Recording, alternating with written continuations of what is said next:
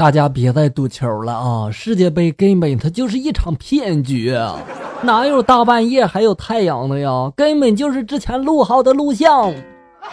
本期节目为校友杨威远的专场段子秀。看到这届世界杯没有中国队，老婆就问我了：“不是说中国队是全球第一个备战2018年世界杯的球队吗？怎么还是没有中国队呢？”对呀，一直在备战之中。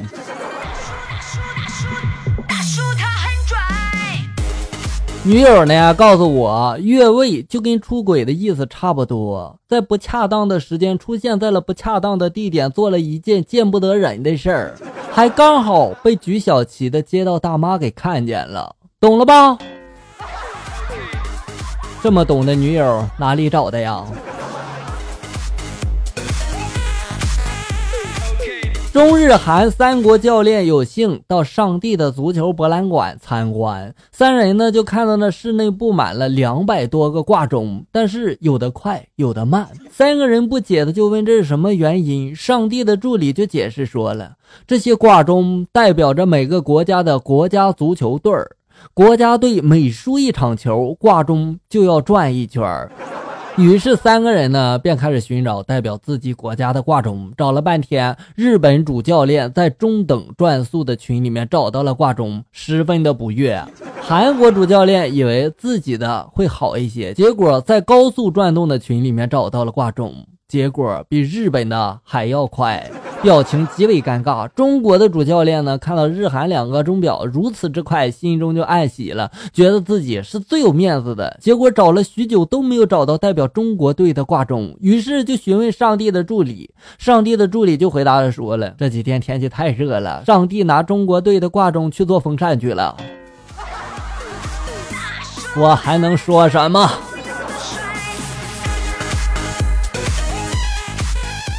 齐达内退休了，法国队六年都没有缓过劲儿来；布斯卡神退休了，匈牙利六十多年都没有缓过劲儿来；高球退休了，中国队一千多年了还没缓过劲儿来呢。这就是球星效应。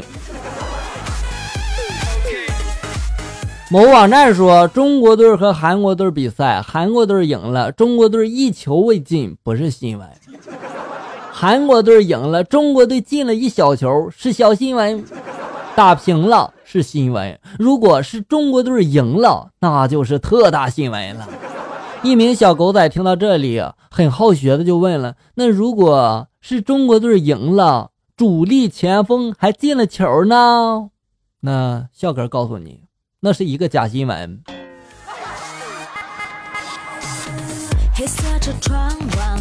够了。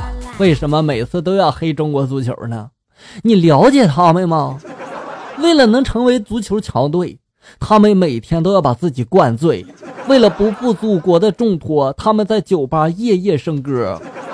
他们换了无数个教练，依然能够保持自己的球技，止步不前。你们嘲笑他们，有本事你们去踢啊！你知道他们有多努力吗？他们在泰山队进了五个球的情况下，都踢进一个了。好吧，为中国足球队点赞。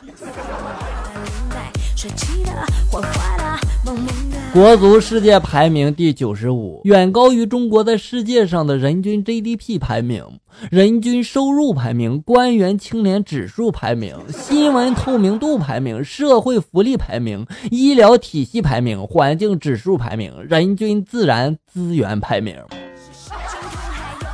所以，你们凭什么嘲笑中国足球啊？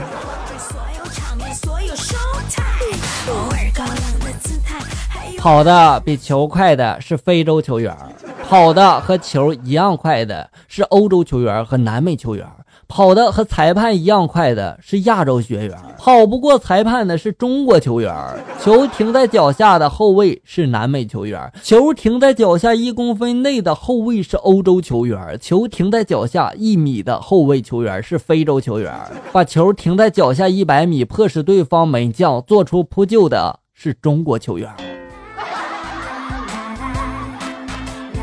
好了，小友们，本期节目到这里就要结束了。欢迎大家关注咱们节目的同名微信公众号“醋溜段子”，上面有笑哥发布的更多搞笑内容。我在这里等你，咱们下期再见。